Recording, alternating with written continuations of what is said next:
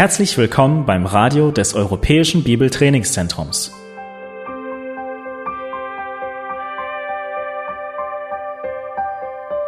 Unser Anliegen ist, dass der folgende Vortrag Sie zum Dienst für unseren Herrn Jesus Christus ermutigt.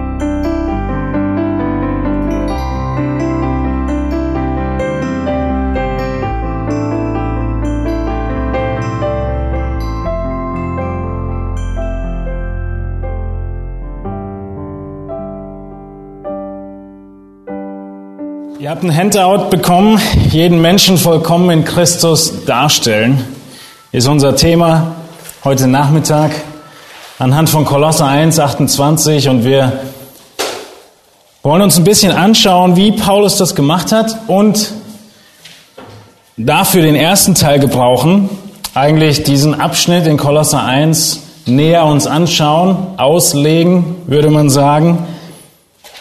Und Kontext natürlich mit betrachten. Bis in Kapitel 2, Vers 1 geht der nahe Kontext hinein. Und dann als zweiten Aspekt sieben wichtige Bereiche eines effektiven Hirtendienstes uns anschauen. Ein effektiver Hirtendienst mit sieben Aspekten, in denen wir unterschiedlich viel Zeit verbringen, deshalb die unterschiedlichen großen oder kleinen Lücken. Äh, die, wir dort, die ihr dort vorfindet. Und am Ende hoffen wir, dass wir noch Zeit haben für Fragen. Das heißt, wenn Fragen aufkommen, dürft ihr die gerne sofort stellen. Deshalb ist es ein Workshop und nicht ein Vortrag. Äh, oder ihr bewahrt sie auf euch auf für etwas später.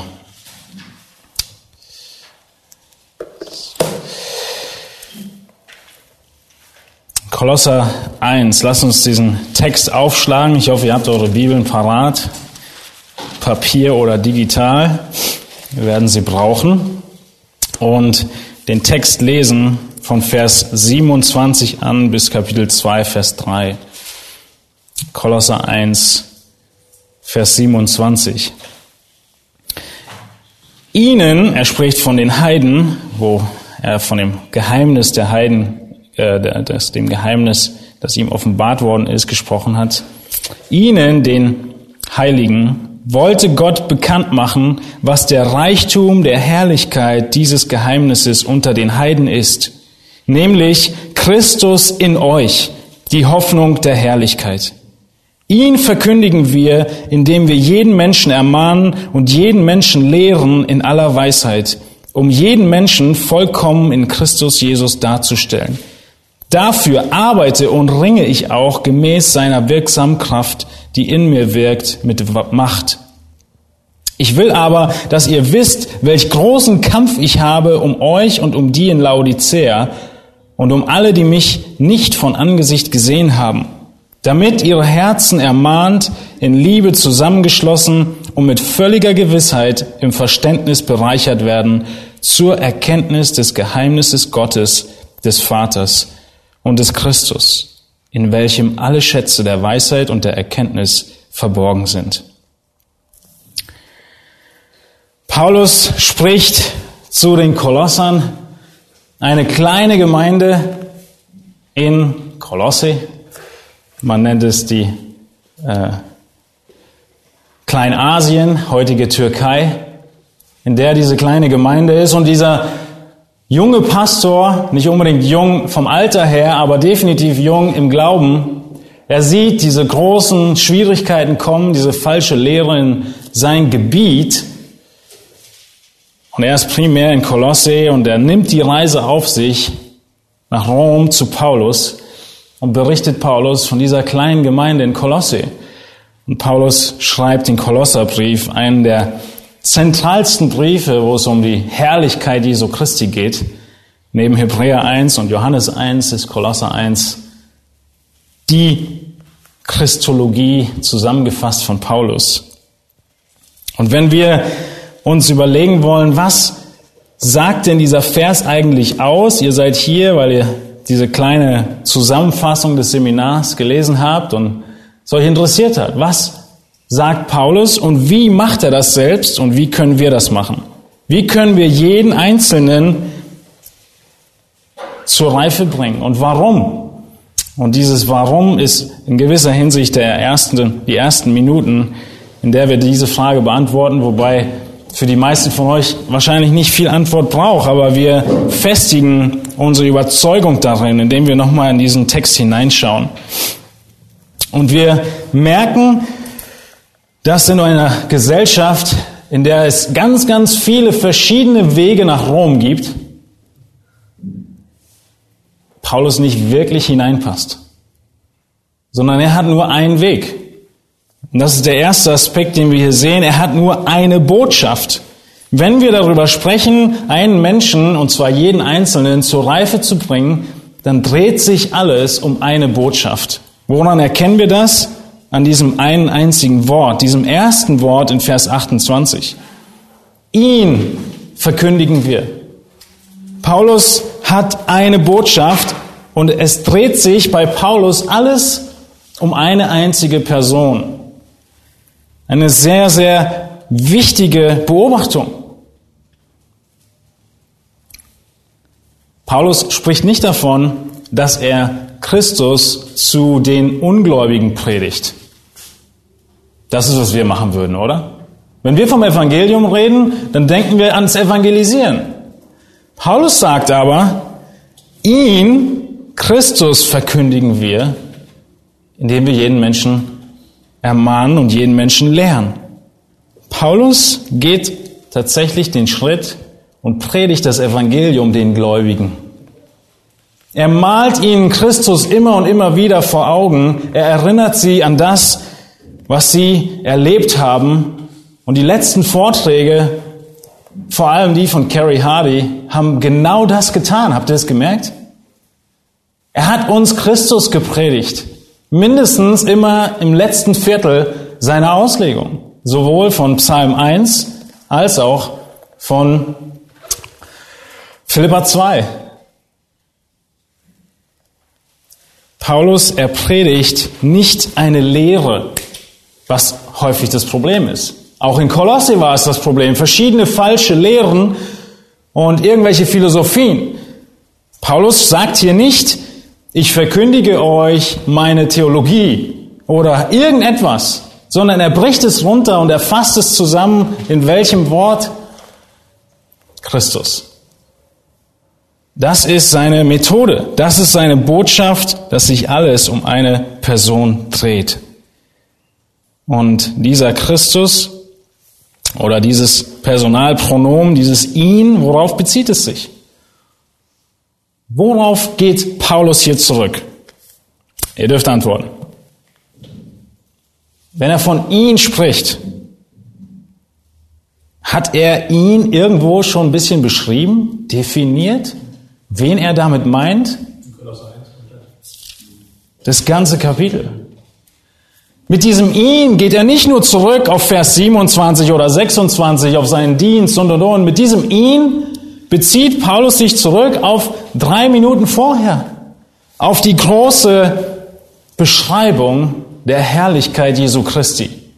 Diesen Christus, Kolosser 1, Vers 15, der das Ebenbild des unsichtbaren Gottes ist, der Erstgeborene über aller Schöpfung.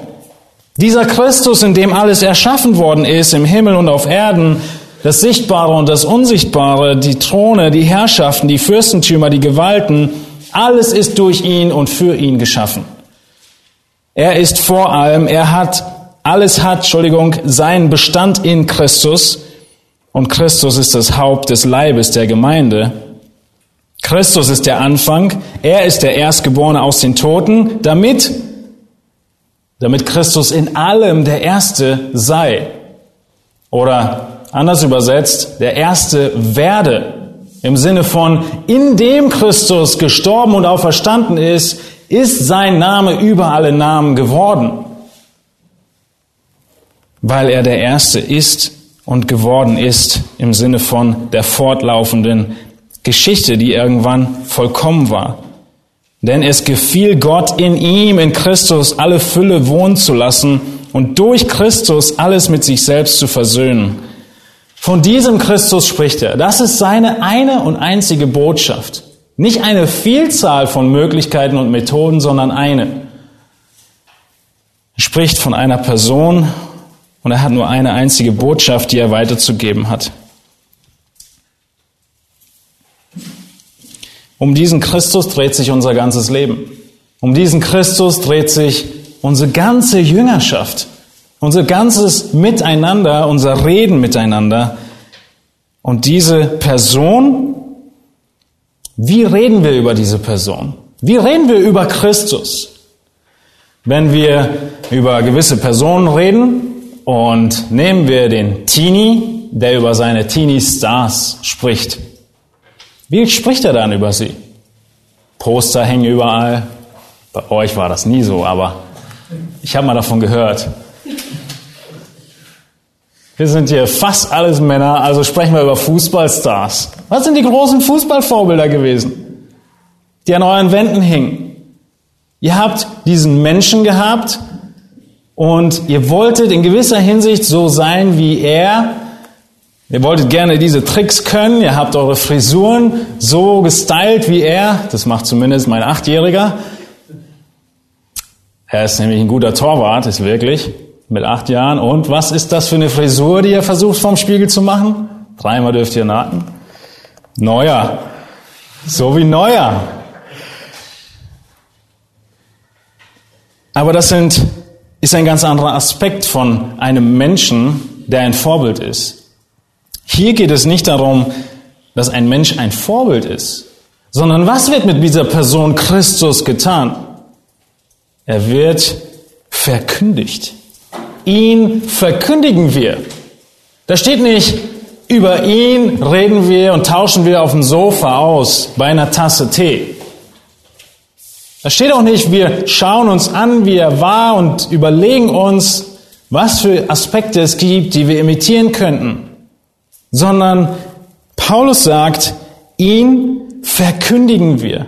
Das ist die Art und Weise, wie er das macht, was er nachher beschreibt, jeden Einzelnen vollkommen Christus darstellt. Wie er jeden Einzelnen zur Reife bringt. Er fasst es zusammen mit dem Verkündigen. Und was bedeutet zu verkündigen? Verkündigen ist nicht eine Diskussion. Verkündigung findet nicht sozusagen auf dem Sofaplatz äh, statt. Auch nicht am Tisch in der Bar, wo man über irgendwas philosophiert und nachdenkt und was immer du am Ende für einen Schluss kommst, das glaubst du halt. Ihn verkündigen wir heißt, Christus wird herausgerufen, er wird proklamiert, er wird gezeigt als eine Tatsache, als ein Mensch, wie er war, nicht als Vorschlag sondern als Aufruf. Paulus sagt nicht, über Christus malen wir Bilder. Er sagt auch nicht, wir versuchen Christus in einem Theaterstück darzustellen. Er sagt auch nicht, wir zeigen einen Film über Jesus. Was sagt er? Wir verkündigen ihn. Wir reden von ihm er meint Worte und er meint Worte, die nicht irgendwie in den Raum geworfen werden, sondern Worte mit Autorität. Nicht zu sagen, dass es nicht tolle Bilder gibt, die auch biblische Wahrheiten in gewisser Hinsicht verdeutlichen, tolle Filme gibt, aber das Mittel von Paulus ist die Verkündigung, das autoritative Wort häufig ein Synonym für predigen. Häufig, aber nicht immer. Paulus sagt nicht, predigen sei alles. Vielleicht habt ihr es schon mal gehört. Aber es ist ein wichtiger, wichtiger Aspekt. Und der Aspekt, der hier dominant ist, ist die Autorität hinter den Worten. Hinter dem Wort könnte man sagen, hinter Christus. Die Autorität, die Christus mit sich bringt, wenn wir über ihn reden. Das ist der Kern Verkündigen ist nicht immer Predigen, aber die autoritative Botschaft ist immer vorhanden. In den Parallelstellen, die ihr mit einer Konkordanz sehr leicht findet. Was machen wir? Wie machen wir das? Wie verkündigen wir Christus? Indem wir jeden Menschen ermahnen und jeden Menschen lehren in aller Weisheit. Wir ermahnen einen Menschen, indem wir seine Gedanken wieder richtigstellen. Wir schlagen ihm nicht vor, du solltest das und das denken, sondern wir zeigen ihm, wie Christus ist und sagen ihm, das ist, wie du denken musst. Das ist, wie Christus ist. Das ist nicht unsere Autorität, sondern es ist die Autorität des Wortes. Wir merken, wie wichtig es ist, dass wir Antworten aus der Schrift haben auf die Fragen des Lebens. Weshalb es so nötig ist, die Schrift zu kennen und auch anzuwenden, zu wissen, wie sie anzuwenden ist, was in der Seelsorge ein sehr großer Schwerpunkt ist. Wir ermahnen, wir sorgen dafür, dass Menschen wieder richtig über ihre Eigenschaften, über ihre Sünde, über ihre Fehler denken. Genau dasselbe tun wir mit unseren Kindern. Vielleicht denkst du, wir ermahnen jemanden? Das mache ich doch nur mit meinen Kindern. Ermahnen wir unsere Kinder? Ja, das ist direkte Aufforderung. Wir sollen sie in der Zucht und Ermahnung des Herrn aufziehen, Epheser 6. Aber unter Erwachsenen? unter Erwachsenen so miteinander zu reden und zu sagen, du, das ist, wie du denken solltest. Das ist, wie du diese Situation einschätzen solltest. Genau das tut Paulus. Nicht als Vorschlag, sondern mit Autorität, nicht aus sich selbst, sondern aus Gott, weil er diese Person aufzeigt, diese Person Christus.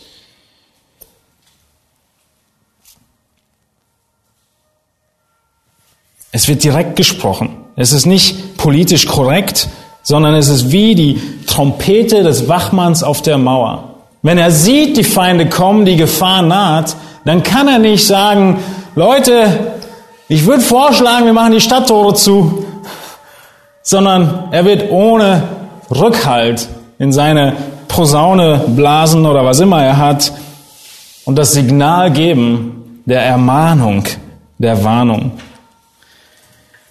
Wisst ihr, ein sehr, sehr schlechtes Beispiel davon, wie man nicht ermahnen sollte, ist die Zigarettenwerbung. Was steht da drauf? Verschiedenste Sprüche. Fällt euch irgendeiner ein? Rauchen ist tödlich. Rauchen kann tödlich sein.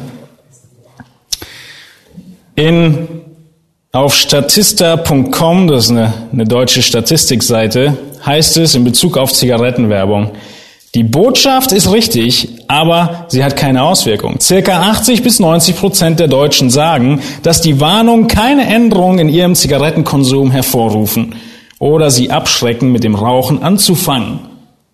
Hm. Irgendwas stimmt daran nicht, an dieser Ermahnung, an dieser Methode, an dieser Botschaft. Wenn wir einander ermahnen, wenn wir Christus verkündigen, dann kann es nicht sein, dass 80 bis 90 Prozent denken, alles wäre okay und sie können so weiterleben wie vorher.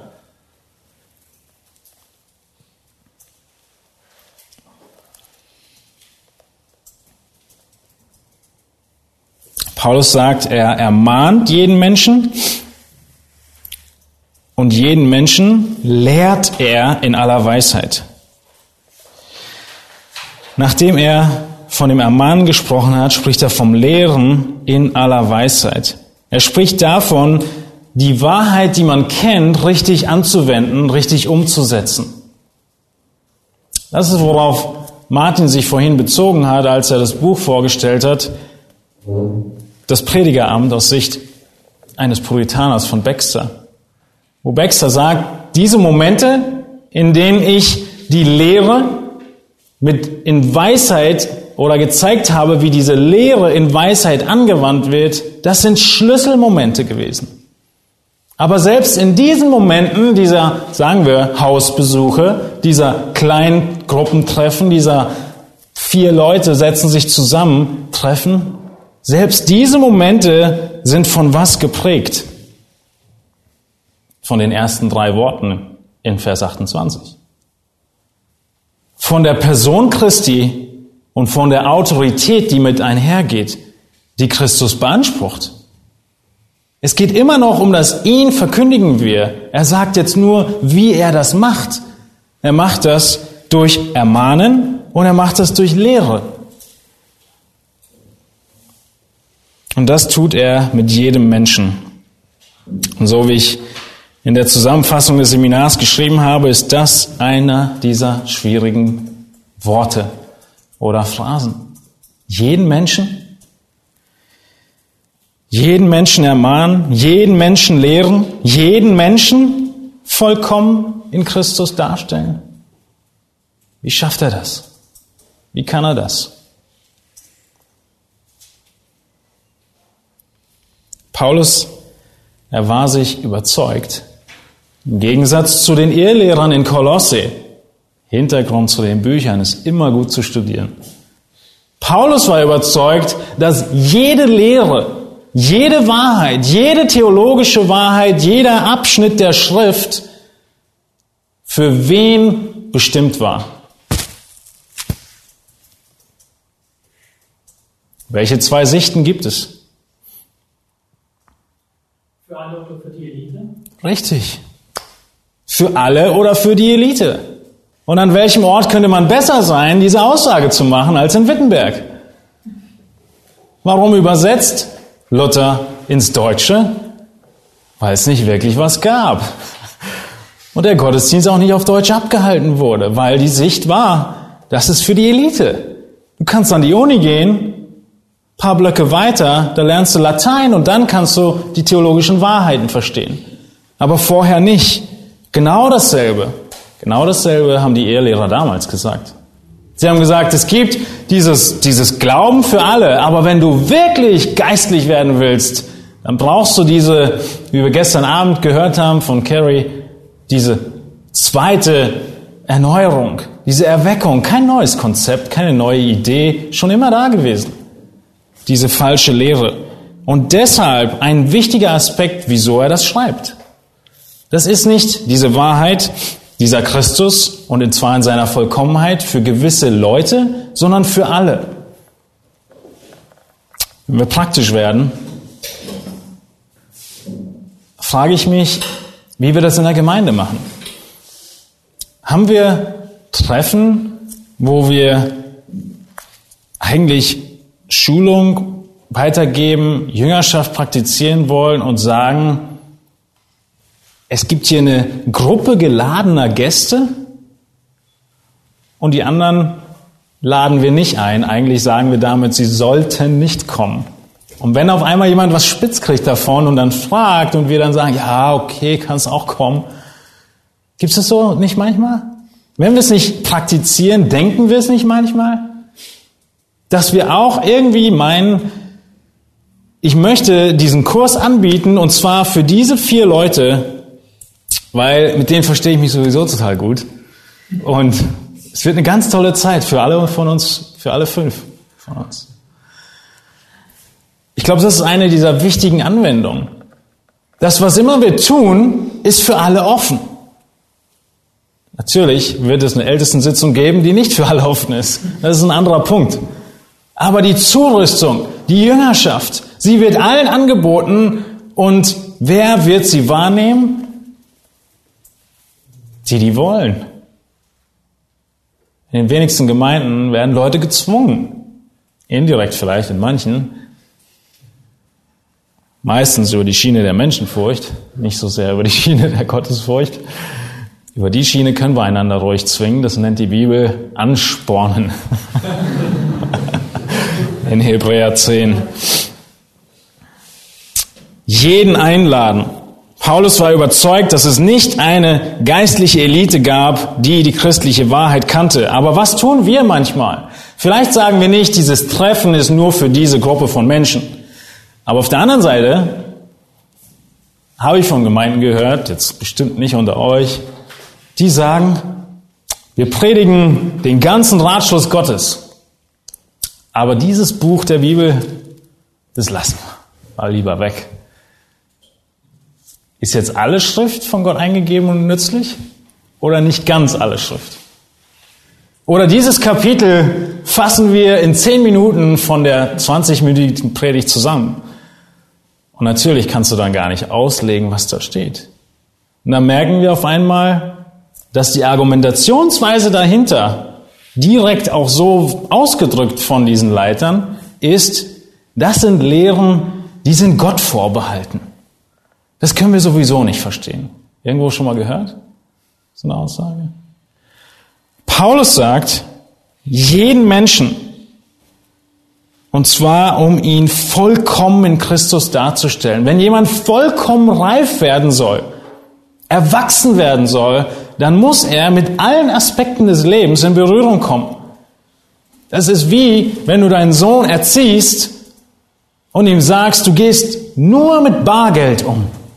Online-Banking und EC-Karten, das ist nichts für dich. Der wird in dieser Welt einen ganz wichtigen Teil, der heute einfach dazugehört, nicht gelernt haben. Und er ist nicht vollkommen in Christus. Kann er überleben? Natürlich kann er überleben. Aber wir können nicht einfach selbst entscheiden, welche Aspekte wir in die Jüngerschaft hineinnehmen, in die Belehrung hineinnehmen und welche nicht. Das ist der Punkt von Paulus. Jeden Menschen alles lernen, keine Elite. In 1. Thessalonicher 2 beschreibt Paulus es in Versen 11 und 12. Ihr wisst ja, wie wir jeden einzelnen von euch ermahnt und ermutigt haben, wie ein Vater seine Kinder, und euch ernstlich bezeugt haben, dass ihr so wandeln sollt, wie es Gottes würdig ist, der euch zu seinem Reich und seiner Herrlichkeit beruft.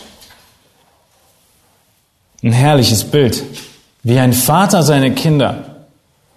Wer von euch war im Seminar von Martin gestern? Jemand? Okay, ein paar Leute. Sehr starke Ergänzung dazu.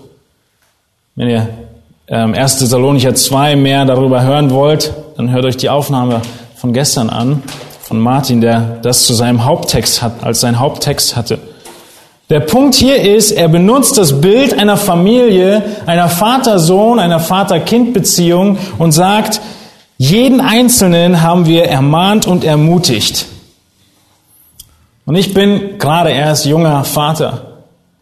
Meine Kinder fangen an, Dinge zu verstehen und es gibt Momente, in denen ich alle drei vor mir sitzen habe und ihnen was klar mache.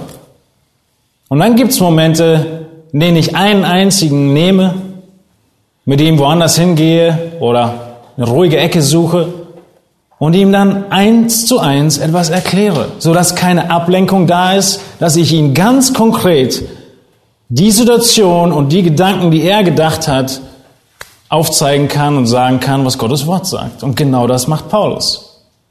Er hat verschiedene Situationen, genau das macht Jesus. Jesus hat die Predigt zur ganzen Volksmenge. Ein enorm wichtiger Teil. Dann hat er seine Vielzahl von Jüngern, dann hat er wenige Jünger und dann hat er eins zu eins Gespräche.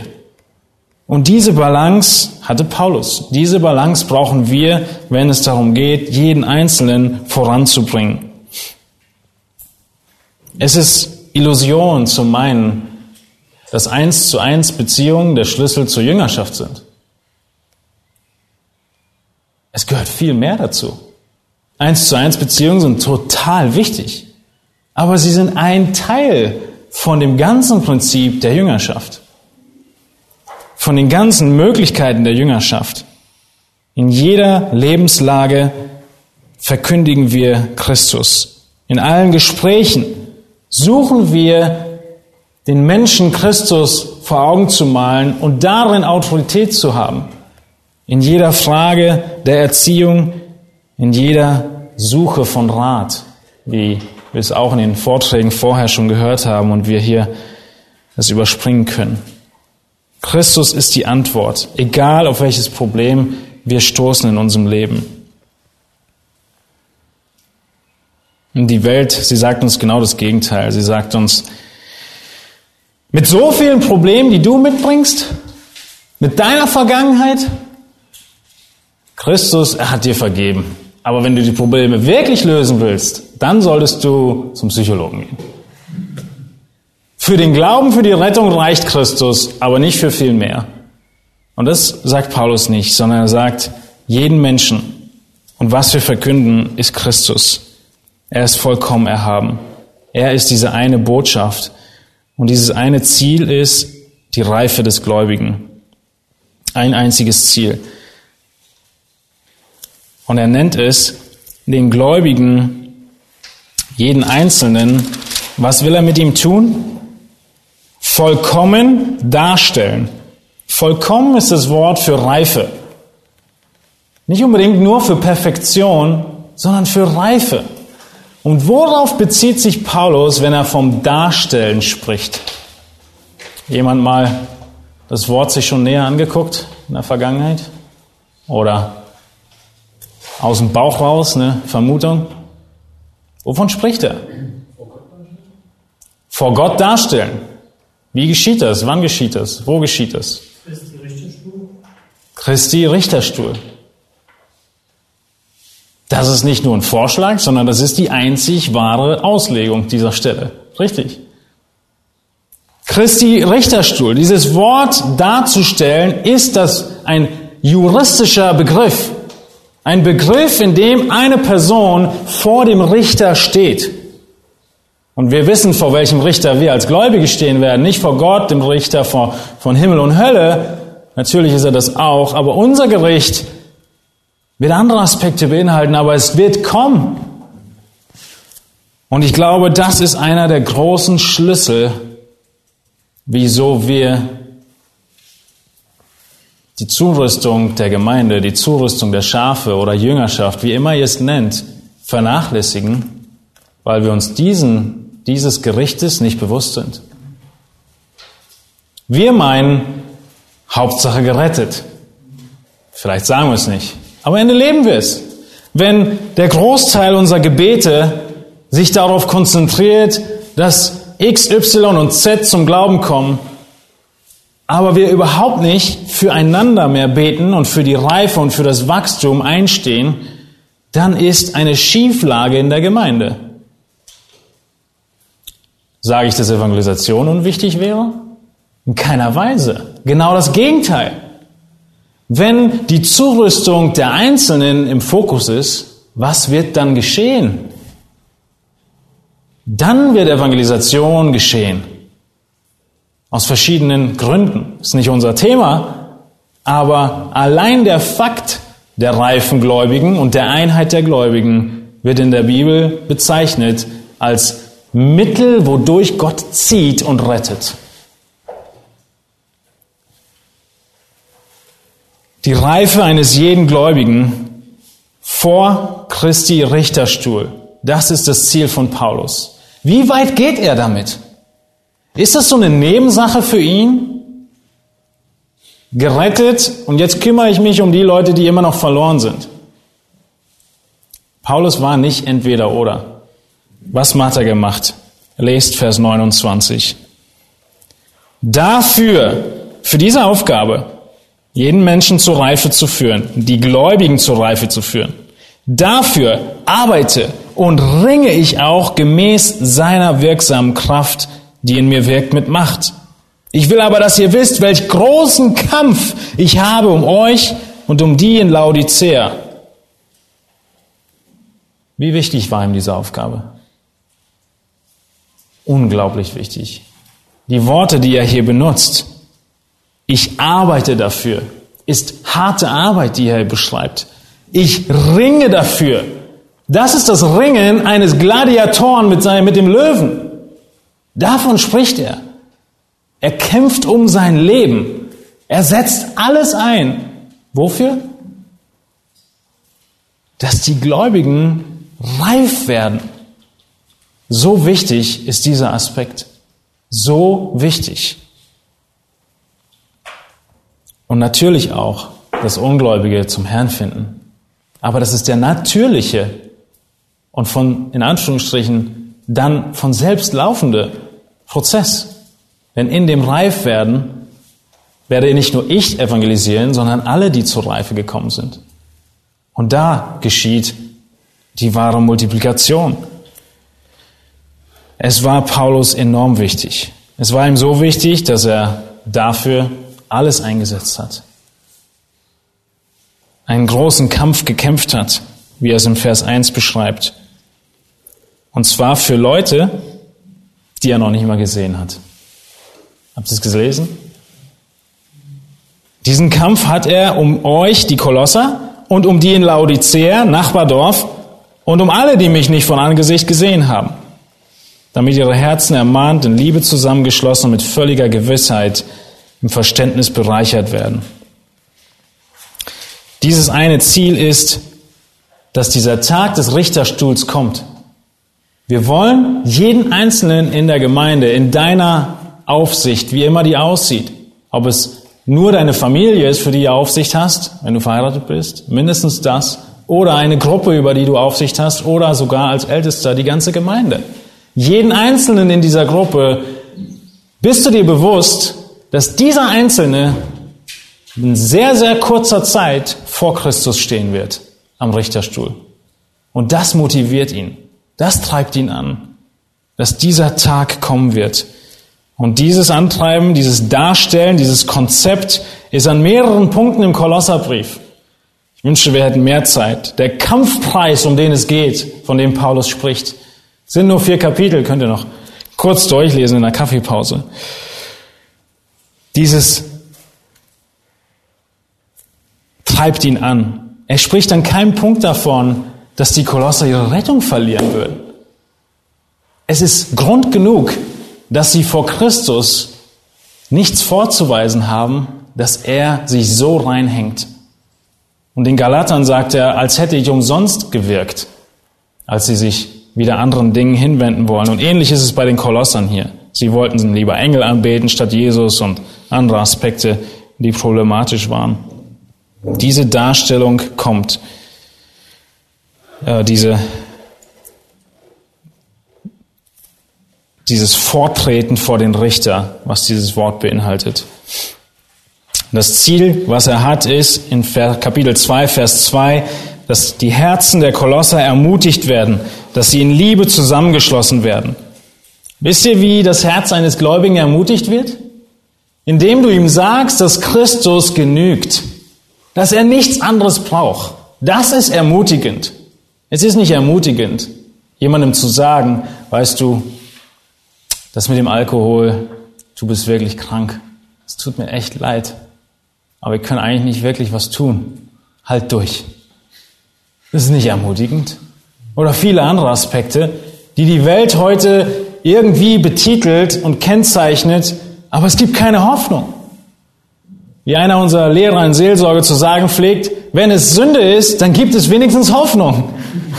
Also lass es uns Sünde nennen, was es auch wirklich ist. Und so ist es. Diese Hoffnung ist die eine Person, ist dieser Christus, diesen einen, den wir verkündigen. Deshalb sind die Herzen ermutigt, in der Schlachter ermahnt, in der Elberfelder ermutigt. Das ist dasselbe Wort. In Liebe zusammengeschlossen. Einheit wird gefördert, wenn die Lehre und die Einheit in der Lehre wächst, wenn sie Christus ähnlicher werden.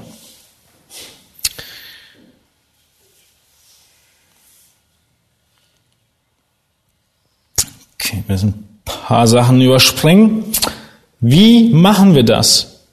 Was beschreibt Paulus? Wie verkündigt er? Wie arbeitet er?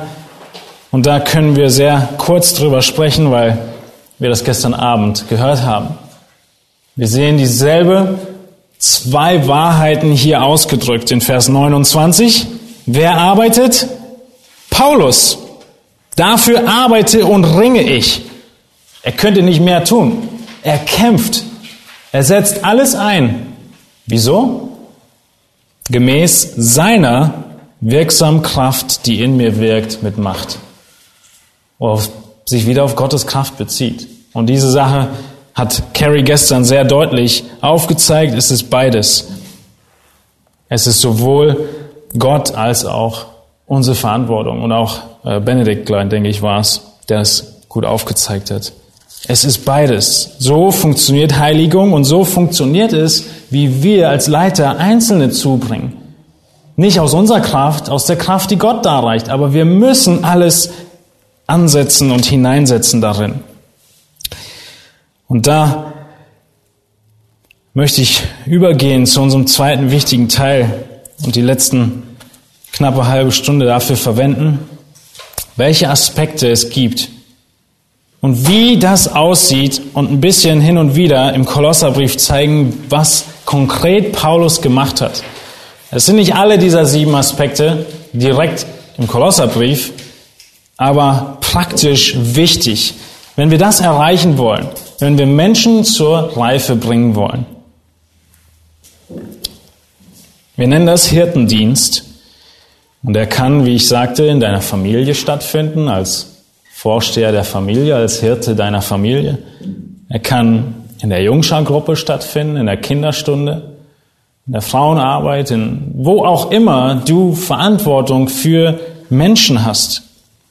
Die erste, der erste wichtige Aspekt ist, dass der Hirtendienst biblisch sein muss. Er muss auf Christus gerichtet sein. Es muss sich um Christus drehen. Der Hirtendienst steht in der Gefahr, sich um dich zu drehen. Was meine ich damit? Wenn du wirklich ein Herz für Menschen hast, dann stehst du in der Gefahr und alle, mit denen du zu tun hast, dass sich dieser Dienst um dich dreht. Dass die Nummer, die sie wählen und in der Kurzwahl ihres Telefons haben, deine Nummer ist. Welche Nummer sollte es sein? Die Kinderstundenantwort. Richtig. Psalm 50, 15? 50, 15, ne? Kennt ihr das nicht? Psalm 50, 15. Rufe mich an in der Not. So will ich dich hören und du sollst mich preisen. Das ist die Nummer, die wir als erstes wählen sollten. Und das ist eine große Gefahr. Wenn du in deinen Beziehungen, die du hast, nicht andauernd diese Person an Christus bindest und ihnen aufzeigst, wie herrlich Christus ist, dann wirst du zum Zentrum der Vollkommenheit. Und da versuchst die ganze Zeit nur, dass diese Person X so wird wie du. Ja, die Aussage gibt's auch von Paulus. Eifert mir nach, wie ich Christus nachfolge. Aber das ist der Punkt. Wir sind Vorbilder aber in jeder Konversation malen wir ihnen Christus vor Augen, nicht uns selbst. Ein effektiver Hirtendienst muss biblisch sein. Damit meine ich, dass wir auch erkennen müssen, wie wichtig die Ortsgemeinde ist, wie wichtig die Gemeinde ist, wer die Gemeinde hüten und weiden soll wer für das geistliche Wohl der Gemeinde verantwortlich ist. In Epheser 4 wird deutlich, dass es die Ältesten sind. In Epheser 4, Versen 12 und 13. Die Aufgabe der Ältesten ist, dass die Gemeinde zur Reife geführt wird. Lass uns 1. Petrus 5 aufschlagen.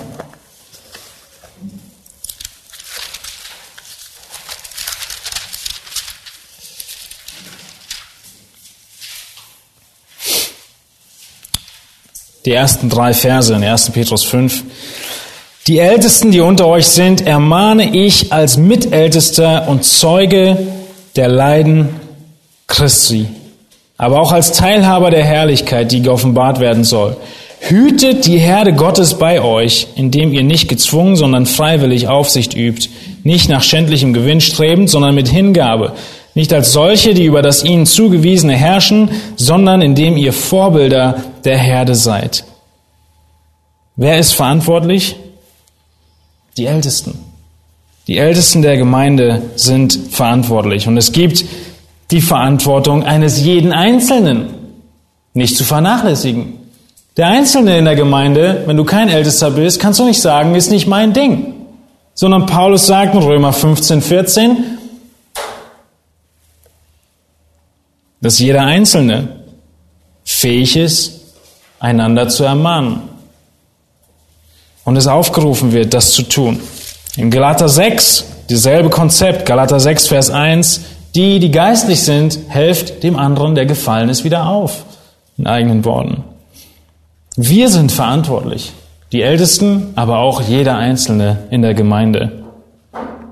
Die Mentalität, bin ich meines Bruders Hüter, hat keinen Platz. Sie kommt nicht von oben, diese Aussage. Wie sieht Jesus eine Herde ohne Hirten? Wie beschreibt er Menschen, die diese Menschen nicht um sich herum haben? Jesus sieht die Herde, er sieht die Volksmenge in Matthäus 9, Vers 36. Er empfand Mitleid mit ihnen, weil sie ermattet und vernachlässigt waren wie Schafe, die keinen Hirten haben.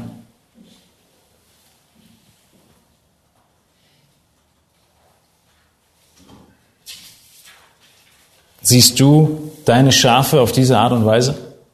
Menschen um dich rum? Siehst du, guckst du hin und hast Mitleid? Ein Mitleid, was dazu führt, dass du arbeitest und ringst, alles einsetzt, was dir möglich ist, um dieses diese Lücke zu füllen, um die Menschen, um ihnen Hirte zu sein, um sie zur Reife zu führen.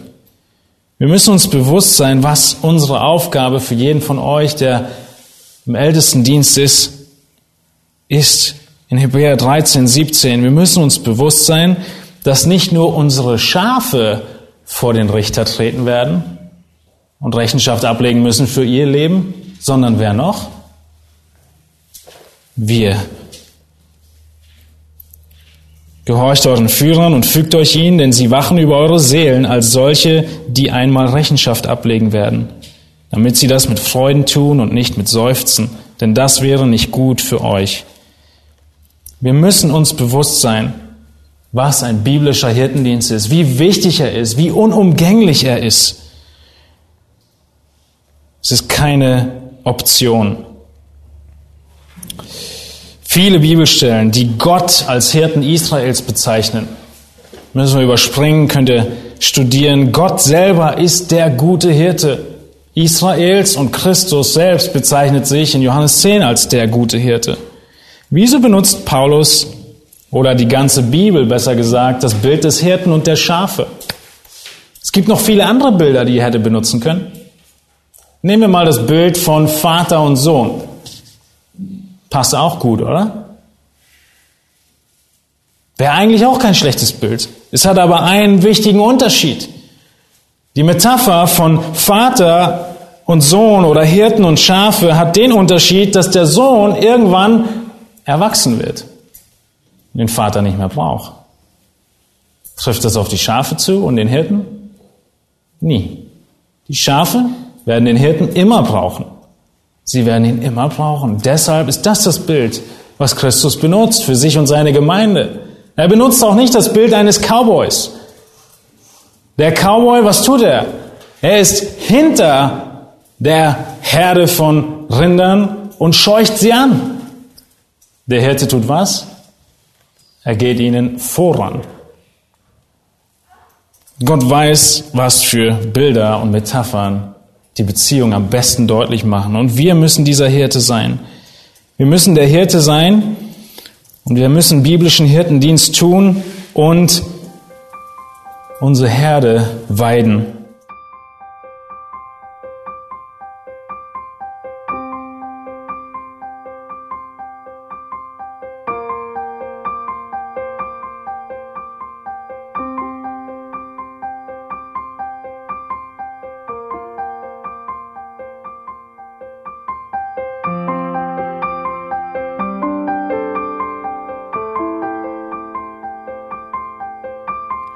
Alle Vorträge unseres Programms, Bücher, DVDs und vieles mehr können Sie bei uns unter www.shop.ebtc.org erhalten.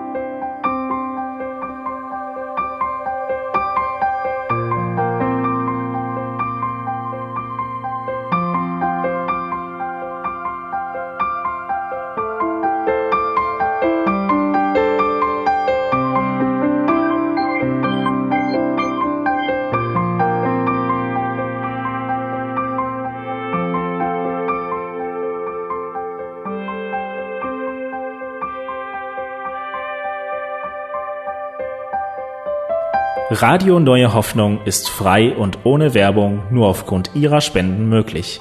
Wenn Sie weitere Informationen dazu finden möchten, wie Sie Radio Neue Hoffnung unterstützen können, besuchen Sie die Webseite www.rnh.de.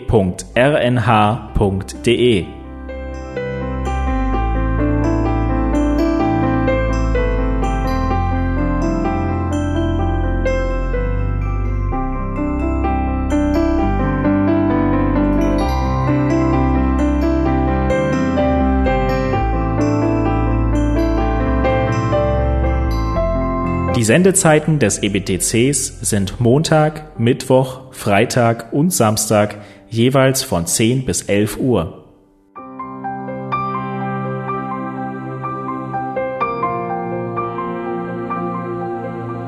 Sie finden uns im Internet unter www.ebtc.org. Eine E-Mail können Sie uns senden an radio.ebtc.org. Telefonisch erreichen Sie uns unter 0049 3060 988 610. Unsere Postanschrift lautet an der Schillingbrücke 4 in 10243 Berlin, Deutschland.